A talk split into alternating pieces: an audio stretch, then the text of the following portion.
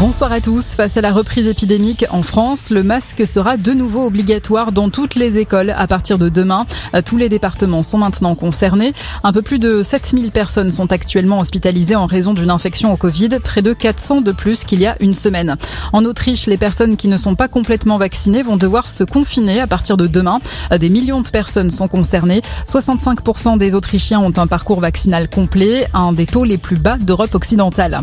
Un accord décevant après plus plusieurs jours de négociations à Glasgow. Environ 200 pays participants à la COP26 ont signé un texte commun hier, mais leurs engagements ne vont pas assez loin face à l'urgence climatique. C'est ce que regrettent de nombreux observateurs. Il n'y aura pas d'aide financière pour les pays en développement, alors que beaucoup d'entre eux sont les premières victimes du bouleversement climatique. Ils espéraient une aide des pays industrialisés pour les aider à compenser les pertes liées aux catastrophes naturelles et aussi pour diminuer leur empreinte écologique.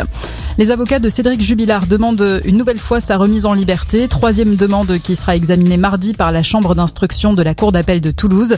Euh, soupçonné d'avoir tué sa femme portée disparue, Cédric Jubilard est en détention provisoire depuis le mois de juin. Moins d'une semaine après leur premier débat, les candidats les républicains se retrouvent ce soir pour un deuxième débat à la télévision sur BFM TV.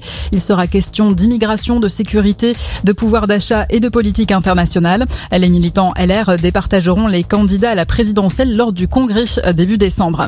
Le 15 de France a battu la Géorgie cet après-midi 41-15 au stade Matmut Atlantique de Bordeaux. Deuxième test match de la tournée d'automne. Le choc contre la Nouvelle-Zélande aura lieu samedi prochain au Stade de France. Puis un classique du foot féminin, l'Olympique lyonnais contre le PSG ce soir, huitième journée de D1 féminine. Les lyonnaises sont en tête du classement, les parisiennes deuxième. La rencontre est maintenue même si le PSG avait demandé le report du match suite à l'affaire Amraoui Diallo, mais la fédération a refusé. Bonne fin de journée à tous.